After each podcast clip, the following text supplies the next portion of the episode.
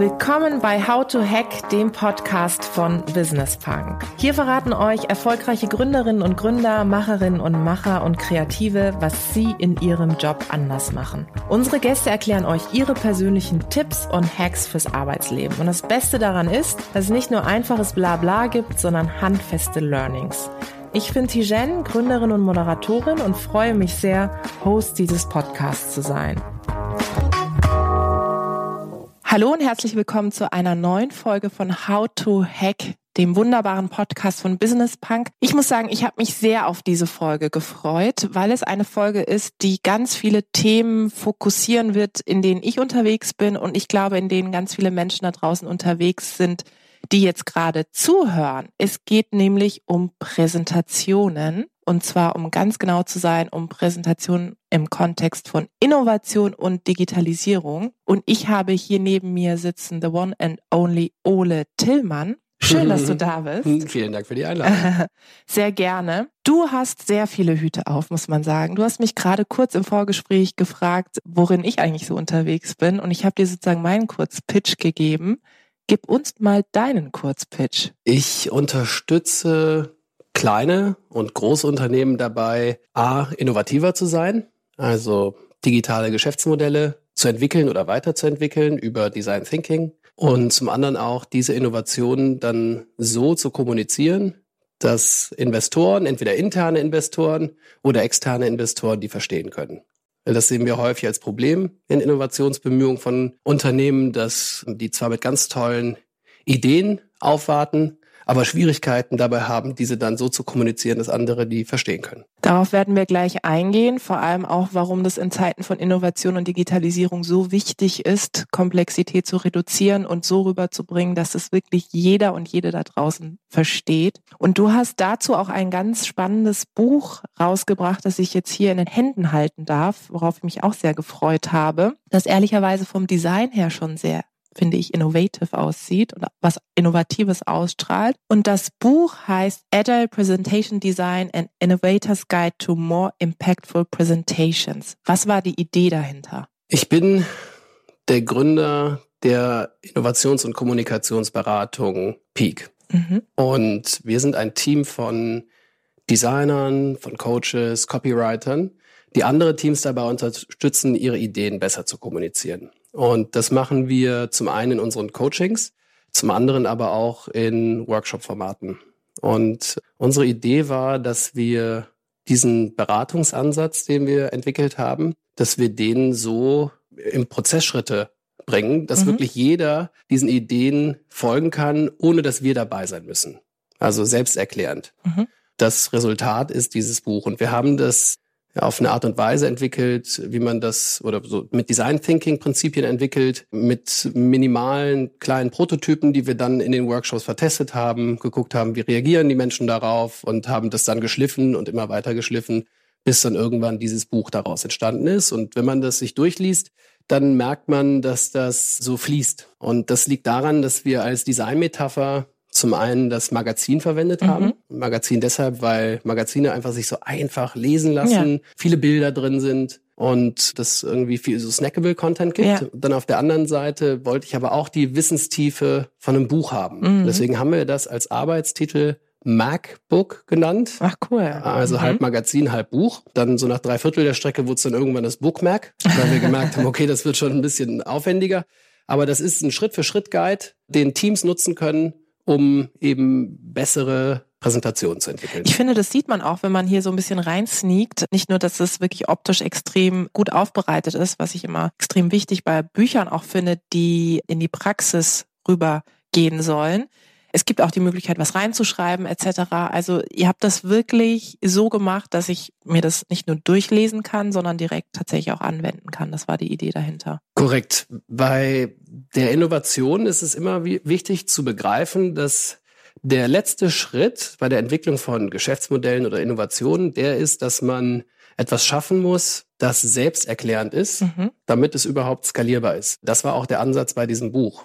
Also wie können wir uns selber ersetzen? Und wie kann dieses Buch so wertvoll sein als Begleiter durch diesen Prozess, dass wir nicht dabei sein müssen? Und das ist ein Schritt, der für viele vielleicht ein bisschen schwierig ist nachzuvollziehen, vielleicht auch scary ist, weil man sich selbst ersetzbar macht. Man schafft sich selber ab. Genau, du schaffst dich selber ab, aber dadurch hast du danach dann die Kapazitäten, dich wieder auf andere Klar. Sachen zu fokussieren. Mhm. Ja, und super. das genau, das war die Idee dahinter.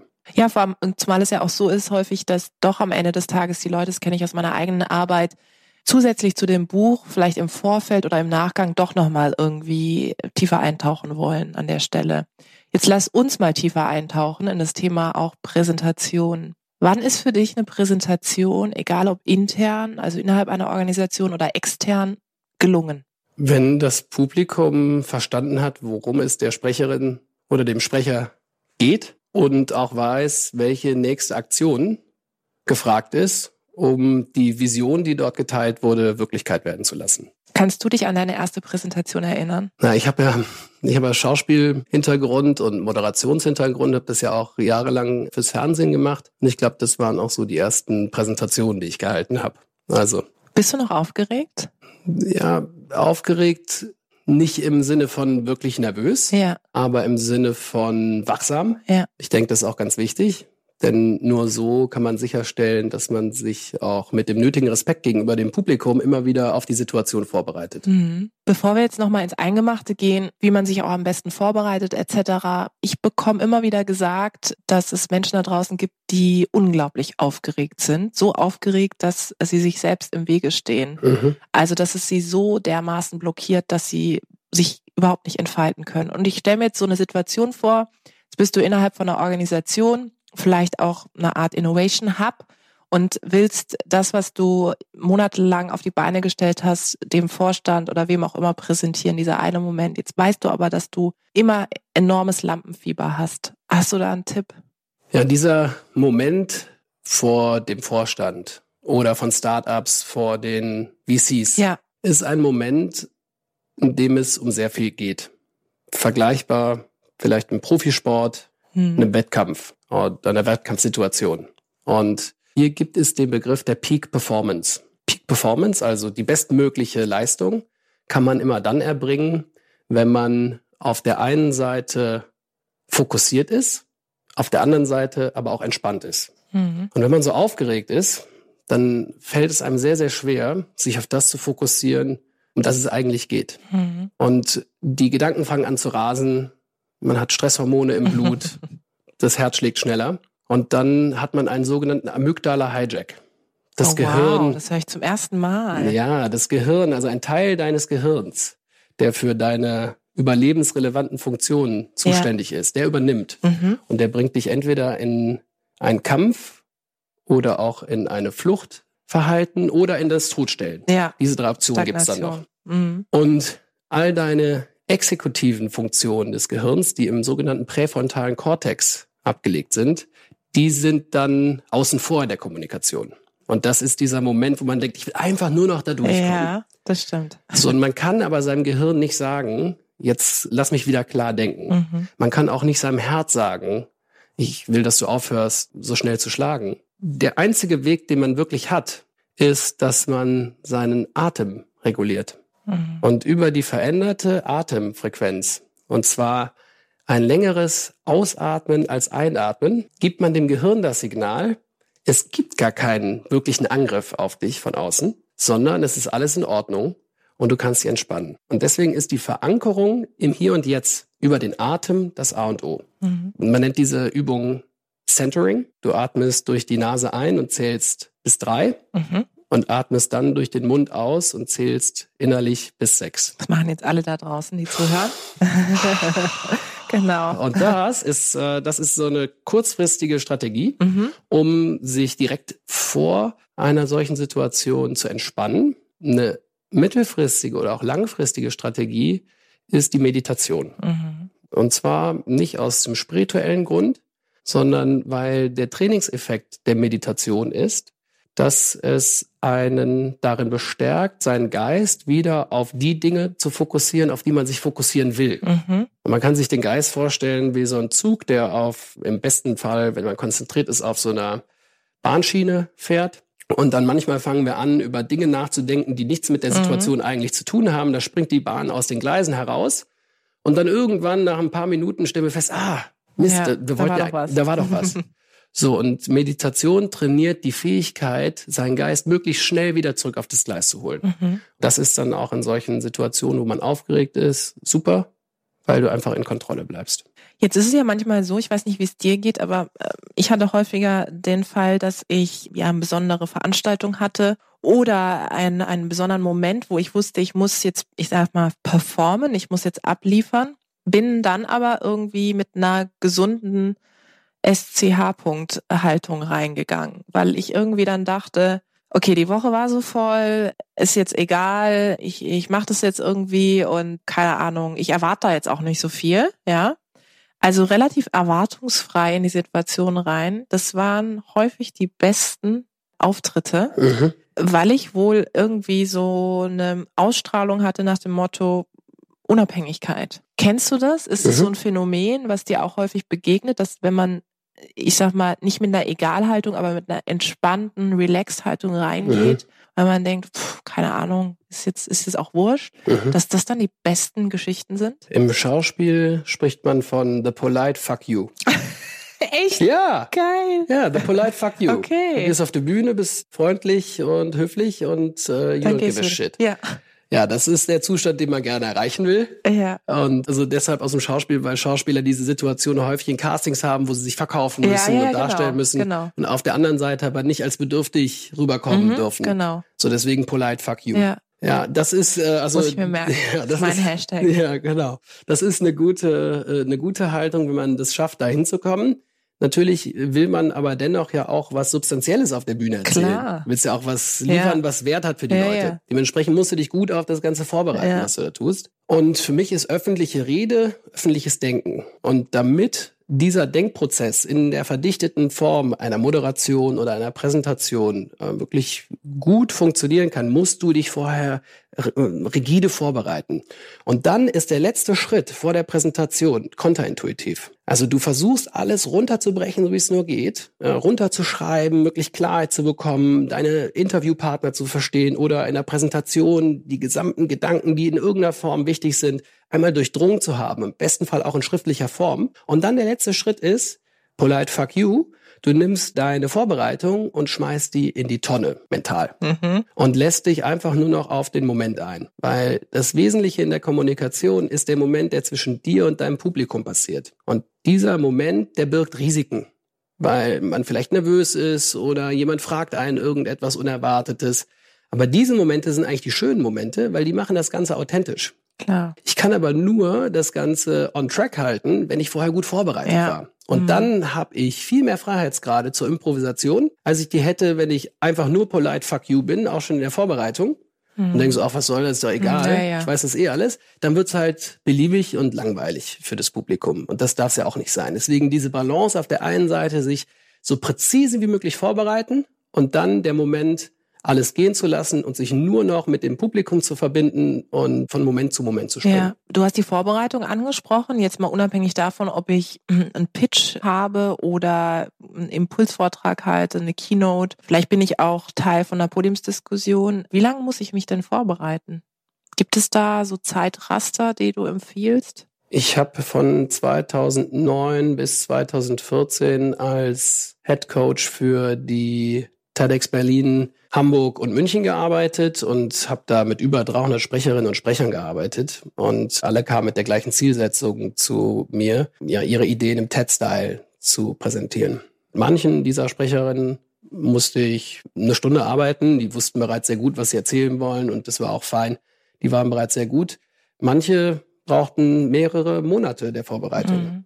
Man kann eigentlich für diese TED Talks sagen, je nachdem, wie, wie sehr man sich schon im Thema auskennt und es auch schon mal verdichtet hat, irgendwann mal, vielleicht in Form von einem Artikel, den man geschrieben ja. hat oder anderen Veröffentlichungen, kann man schon so zwei Monate der Vorbereitung für sowas rechnen. Mhm. Und dann ist die öffentliche Rede tatsächlich vergleichbar oder die Vorbereitung auf eine öffentliche Rede vergleichbar mit der Vorbereitung einer Sportlerin auf einen Wettkampf. Ja. Also hat man das irgendwie vor, vor den Augen, dann trainiert man dahin. Das Wesentliche ist, dass man sich auch seiner denn der Notwendigkeit bewusst ist, dass das auch bei jedem unterschiedlich ist. Ich beispielsweise, ich brauche wahnsinnig viel Vorbereitung. Wenn ich auf die Bühne gehe, ich will genau wissen, wer ist mein Publikum. Ich will wissen, wer sind meine Interviewpartner. Und wenn ich es nicht schaffe, über die ihre Videos zu sehen, die wissenschaftlichen Veröffentlichungen, die sie geschrieben haben, zu durcharbeiten. Mhm. All solche Themen, dann fühle ich mich nicht vorbereitet. Mhm. Ich muss, um einen, einen Standpunkt einnehmen zu können, muss ich so viel wissen und erst dann fühle ich mich sicher. Mhm.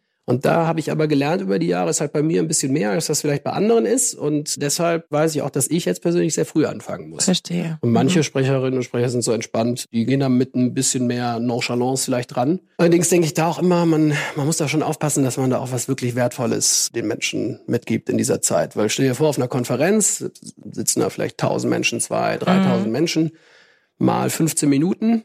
ist schon ziemlich viel Lebenszeit, die in so einen Moment reinfließt. Also ich nenne das immer so ein Moment der verdichteten Realität. Und da spürt man auch die Energie, die vom Publikum Absolut. kommt. Mhm. Und dann muss man eigentlich so entspannt sein, be like water, my friend, dass man die Kraft aufnimmt und dann wieder was zurückgibt, ohne da in irgendeiner Form arbeiten zu müssen. Mhm. Mhm. Es, also es, gibt im Italienischen den Begriff Sprezzatura. Mhm. Und das ist die einstudierte Nonchalance. Wow. Die kommt eigentlich aus der Malerei ist die Idee, dass man einem Werk die Arbeit, die in das Werk geflossen ist, nicht ansieht. Ah, verstehe. Okay. Und das, diese gleiche Studied Nonchalance, die sieht man im Sport beispielsweise, mhm. bei Eiskunstläuferinnen ja. und Läufern. Ja. Das muss ja total leicht aussehen. Ja, ja genau. Stimmt. Und das Training ist knallhart. Ja. Das gleiche gilt auch für die öffentliche Rede. Und deswegen sind dann auch solche professionellen Comedians, Sprecherinnen, Sprecher. Das wirkt immer so alles nebenbei. nebenbei ja, aber da muss man hinkommen. Ja, ja, genau. Daran habe ich nämlich auch gerade gedacht, wenn man, finde ich, an internationale Speakerinnen und Speaker denkt, die sich dann mal eben vor irgendeine so Bücherwand stellen, wo alles irgendwie total informell aussieht. Das ist ja bis auf die Pike hin geplant und so wie du sagst, da steckt extrem viel Vorbereitung dahinter. Ich kann mich daran erinnern, ich hatte dieses Jahr vor ein paar Monaten eine Veranstaltung, wo ich vor 2500 Leuten gesprochen habe, was wirklich hm. echt viel war. Das ist viel. Und es gibt so ein Bild, wo ich eben auf der Bühne stehe und das, das ist ganz witzig, weil man sieht ein ganz dunkles Publikum, war eine Business-Konferenz, mhm. ja, viele Menschen in dunklen Anzügen und ich auf der Bühne und hatte so eine rote Hose an und also einfach dieses Bild ist schon irgendwie echt krass, auch so im Nachgang nochmal. Mhm. Und ich erinnere mich an den Moment, als ich auf dieser Bühne war trotz dessen, dass ich, würde ich sagen, schon irgendwie erprobt bin, vor anderen Leuten zu sprechen, das war nochmal eine andere Nummer, weil es war erstmal wirklich eine Wand, die mhm. vor mir war. Mhm. Bis das ist das, was du vorhin sagtest, diese Connection mit dem Publikum. Bis der Moment kam, wo ich das Publikum gespürt habe, das hat ein bisschen gedauert, mhm. weil ich auch die erste Speakerin war und war dann aber ganz gut. Wie kann man denn mit dem Publikum connecten? Sind es so Sachen wie, dass ich die einbeziehen muss, ne? Dieses übliche, mhm. jetzt steht mal alle auf und umarmt euch Geschichten oder kennst du wahrscheinlich auch, ja, ja. ne? Das ja, ist für so mich ehrlich gesagt der persönliche Horror, wenn ich im Publikum sitze. Das kommt auf an. Also, also jetzt Publikumsinteraktionen sind schon ein ganz Tricky. gute, ja, genau, die müssen halt gut ja, sein. Ja, die müssen gut, nicht also, diese aufgesetzte. Also alles, was auf der Bühne passiert, von dir als Sprecherin, muss deine Geschichte treiben. Und nicht wenn aufgesetzt. nicht aufgesetzt ja. sein und vor allem nicht nur um den Effekt zu ja, äh, haschen. Ja. Das ist ja, äh, das ist ja random. Ja. Nein, es muss äh, deine Geschichte treiben. Und wenn du damit mit so einer Publikumsinteraktion einen Moment der Erkenntnis setzen mhm. kannst bei deinem Publikum, den sie anders nicht bekommen hätten, dann ist sowas super. Und dann bricht man damit auch schnell das Eis. Aber wenn das einfach nur ist, da, weil du gelesen hast, du sollst sowas machen. Icebreaker. Ja, ja. boah. Ja, äh, das ist, mal bitte ja, alle. Gruselig. Ich denke, dieser erste Moment, oder anders, ich fange anders an. Also Speaker's Journey. Wenn man auf seinen Moment wartet, auf die Bühne zu kommen. Ja. Für mich ist diese Tre die Treppenstufen. Ja im Backstage-Bereich, die hoch auf die Bühne gehen, mhm. die sind für mich sinnbildlich mit dieser Intensität, die dir das Ganze äh, Absolut. hat. Und wenn man dann hochkommt und so ein großes Publikum hat, wie du das gerade beschrieben hast, dann ist da erstmal so eine große anonyme Masse. Wahnsinn, ja. Und das äh, ist interessant, weil die ja in dem Moment alle auf dich fokussiert sind. Und dann denke ich in energetischen Systemen. Ja. Also da kommt einfach wahnsinnig viel Energie, die in dem Moment fokussiert ist auf einen Punkt und das bist du. Und diese Energie, die musst du, wie ich das eben schon gesagt habe, ohne viel Aufwand, ohne viel Arbeit wieder zurückbringen zu den Menschen und dabei möglichst entspannt sein. Und für mich hat das am ehesten mit Wahrnehmung und mhm. Aufmerksamkeit mhm. zu tun, gerade für diesen ersten Moment. Und alles, was in einem emotional passiert, das auch mit zu beobachten und auch zu akzeptieren und das zu einem authentischen Moment werden zu lassen. Also ich würde empfehlen, dann einfach zu atmen mhm. und die Menschen wahrzunehmen. Und wenn du die wahrgenommen hast und die Energie, dann da reinzugehen und dem ersten Impuls zu folgen. Mhm. Das ist eigentlich das, finde ich, das Spannendste. Und wenn man dann sich überlegt, auch wenn da zwar eine große Masse von dann in deinem Fall 2500 mhm. Menschen ist, jeder ist doch irgendwo auch auf seinem eigenen Track unterwegs. Klar. Mhm. So wie Personalisierung im Online-Marketing. Ja. ja. also ja, jeder ja. hat dann doch irgendwie so ein äh, eigenes Smartphone vor der Nase. Das gleiche gilt für die Art und Weise, wie deine Botschaften dann empfangen werden. Also geht es in meinen Augen darum, so eine persönliche Erfahrung zu kreieren für jeden Einzelnen. Deswegen auch Experience Design im. Kontext mit Public Speaking. Mhm. Für mich ist das öffentliche Reden nur ein anderer Kanal, wie man seine Botschaften sehr unmittelbar an seine Zuhörer mhm. oder an sein Publikum bringt. Neben Social Media, mhm. neben Büchern, die man schreibt oder welche anderen Kommunikationsmedien es noch gibt, ist für mich die öffentliche Rede halt ein sehr direkter Kanal mhm. und ehrlich gesagt auch in der heutigen Zeit für mich der wirksamste Kanal, weil es der ist, wo die Menschen, wenn man einmal ihre Aufmerksamkeit hat, auch nicht mehr auf ihr Smartphone gucken oder ähnliches anderes tun in der Zwischenzeit. Das stimmt. Und für mich ist der Hauptcompetitor äh, bei so einer Rede der der Hauptwettbewerber um Aufmerksamkeit ist das Smartphone. Mm. Und das muss ja nicht mal unhöflich gemeint sein von den Menschen. Sondern wenn sie twittern oder irgendwas posten. Dann sind sie ne? weg. Ja. Und mm. dann musst du so was Interessantes liefern, so was Relevantes, dass sie dir ihre Aufmerksamkeit danach wiedergeben. Mm. Und wie schafft man das? Ich glaube, indem man den Menschen dabei hilft, für sie überlebensrelevante Informationen zu sammeln. Also wenn man sich das Gehirn anguckt und das Design des Gehirns, dann ist die Hauptintention des Gehirns zu überleben. Das mhm. ist basic. Mhm. Wenn, wenn, also das, das ist für das Gehirn die ganze Zeit interessant. Das heißt, das Gehirn fragt sich bei jeder Information, die es sammelt um sich herum, ist diese Information überlebensrelevant? Und wenn sie das nicht ist, dann muss ich mich auch da nicht drauf fokussieren. Das heißt, für jede Sprecherin, die sich auf einen Vortrag vorbereitet, sie muss sich eigentlich immer fragen, was ist die überlebensrelevante Information, die ich hier erzähle und muss den gesamten Talk danach abklopfen. Und alles, was nicht in diese ja. Informationskategorie einzahlt, raus. Ja. Und dann kommt man irgendwann zu der schlankest möglichen Bauform der eigenen Erzählung. Und das ist ein intensiver Moment für einen selbst und auch für das Publikum. Ja. Das finde ich super mit dem Hinweis dieser Information oder dieser Message. Ja, man kann ja vielleicht auch sagen, das kann jetzt mal in, in Social Media Sprache ein, ein Hashtag sein, den man fokussiert. Polite ja. fuck you. Zum Beispiel meiner Hashtag. für 2020. Yeah. Mein Hashtag. Okay. Danke dir, weil die Session hat sich schon gelohnt.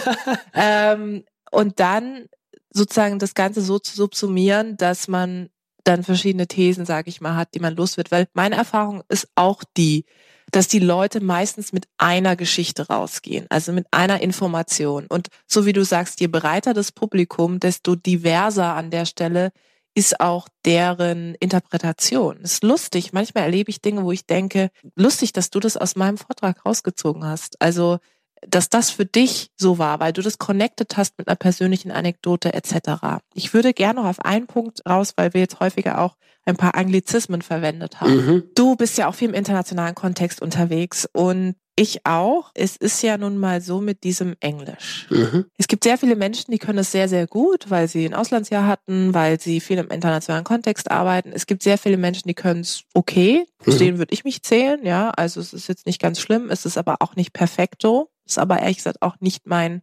Anspruch, dass ich jetzt das, sag ich mal, muttersprachlich kann. Wie gehst du denn mit Leuten um, die sagen, ey, ich fühle mich einfach in der Sprache nicht so wohl, TEDx, ja. Mhm. Sagst du dann, lass es sein? Also wenn eine Grundbasis da ist, lass es sein. Oder sagst du, jetzt erst recht, du schaffst, es ist nicht schlimm, wenn du einen German Akzent hast, wenn du, wenn die Grammatik irgendwie, sondern es kommt drauf an, wie. Was ist dein Appell? Das äh, sehe ich genau so. Das also, kommt wahrscheinlich oft, oder?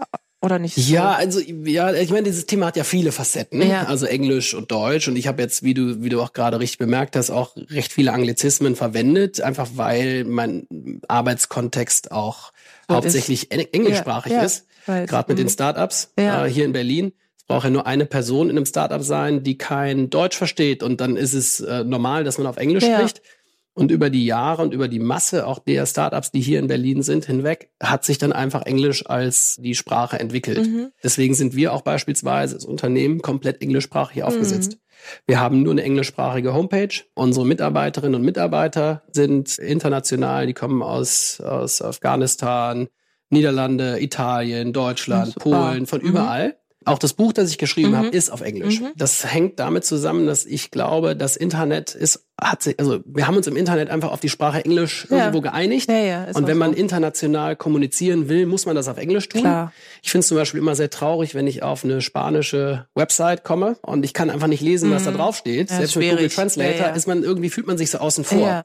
Und das will ich nicht. Also das, ich will das, dieses Gefühl nicht provozieren. Jetzt ist das natürlich dennoch in Deutschland immer wieder eine Schwierigkeit, weil in Berlin spricht man sehr viel Englisch, ja, das ist vollkommen normal. Und sobald man Berlin verlässt, ist das nicht Schwierig. mehr so. Ja. Wenn wir das jetzt nochmal in den Kontext stellen der Präsentation mhm. auf Englisch oder auf Deutsch. Ich denke, auch wenn man nicht so ein gutes Englisch spricht, kann man sich schon trauen, auch so zu präsentieren. Mhm. Weil ich glaube, es gibt nicht den einen coolen Style, wie mhm. man präsentiert. Mhm. So viele Menschen, wie es gibt, so viele unterschiedliche Styles gibt's. Und das ist auch cool so. Und genau das muss man fördern. Mhm. Deswegen muss es eigentlich oder darf es auch imperfekt sein. Mhm. Super, äh, dass du das sagst. Ja, finde ich so wirklich. So wichtig, wirklich. Und hier crowdsourced äh, Innovation. Also häufig äh, habe ich so gesehen, wenn du, wenn ich auf der Bühne war und ich habe, ich bin viel auch in England, London, ja. äh, New York, Kalifornien auf der Bühne. ist mal sehr lustig. Dann sage ich dem englischsprachigen Publikum oder gerade den Amerikanern als, als Einstieg, so great that you made the decision to ask a German to tell you about communication.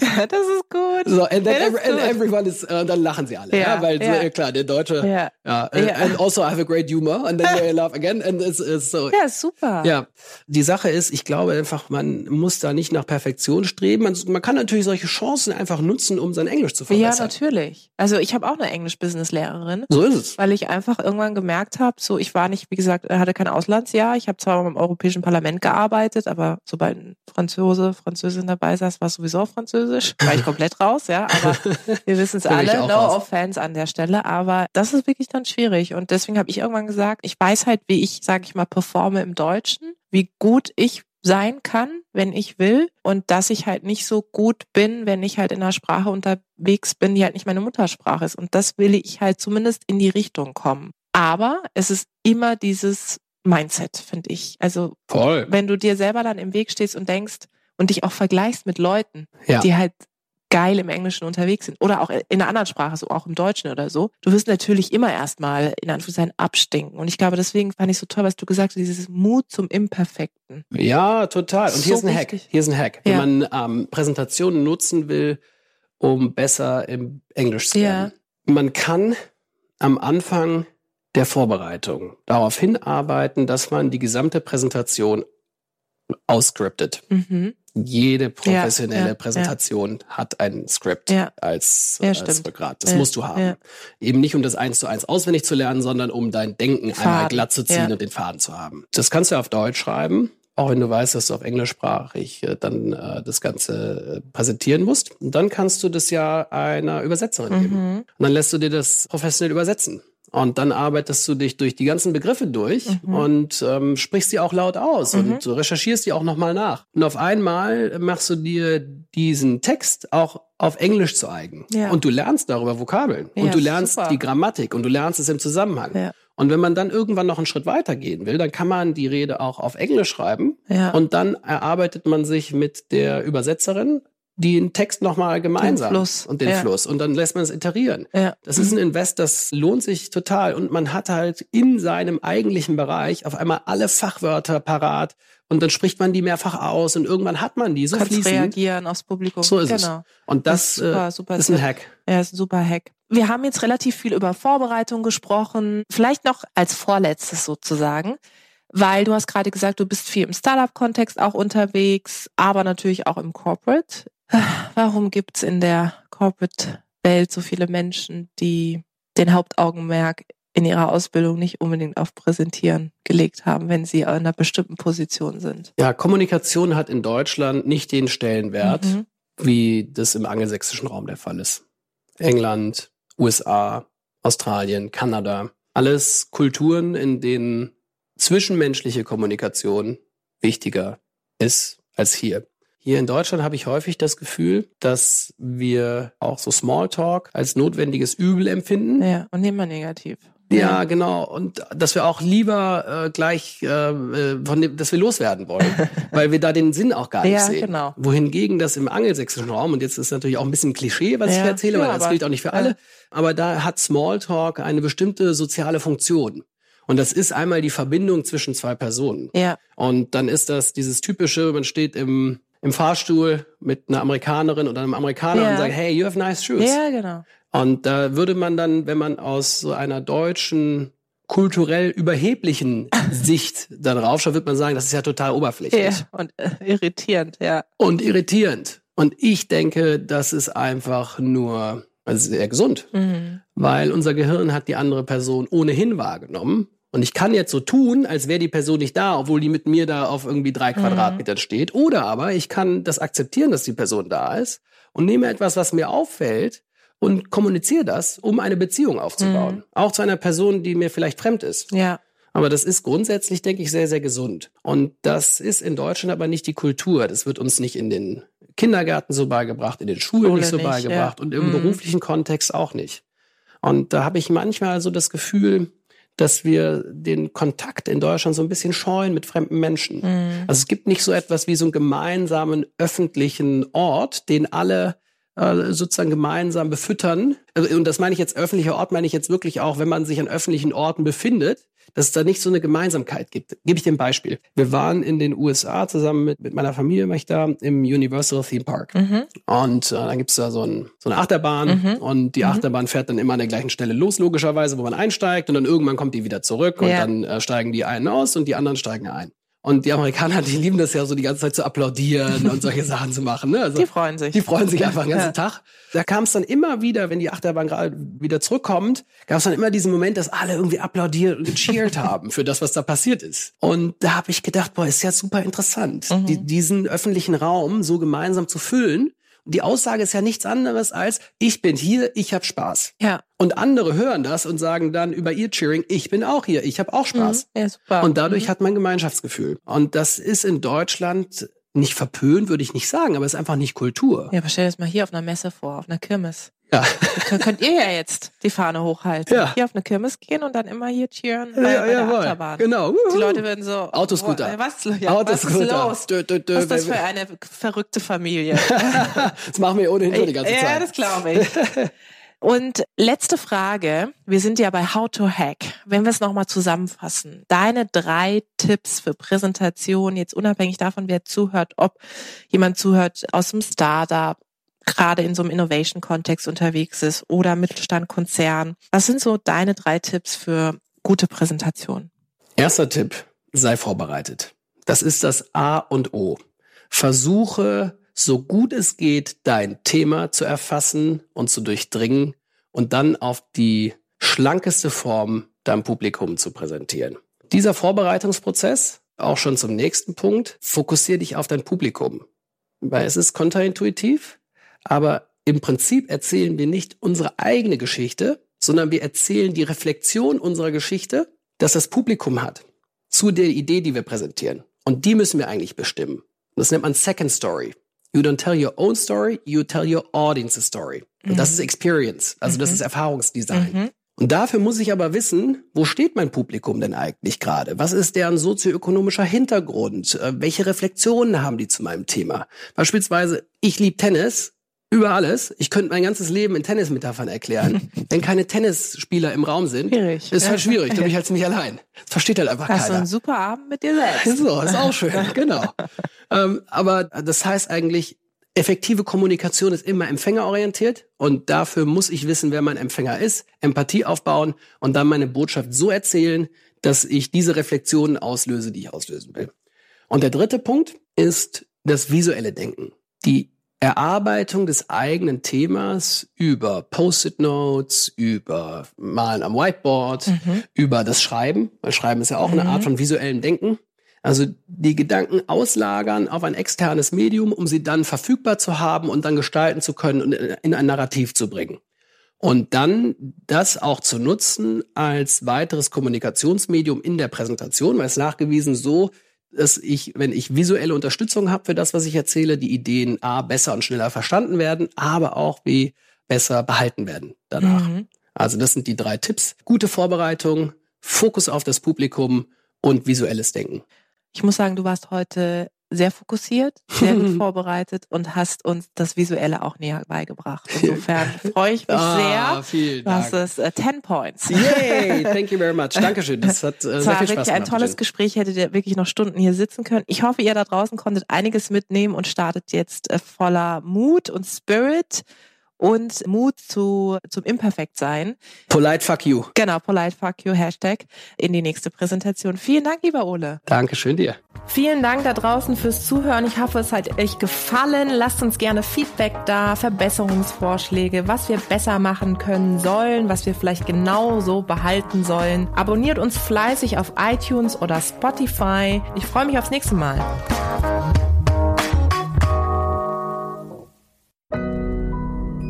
Radio Now.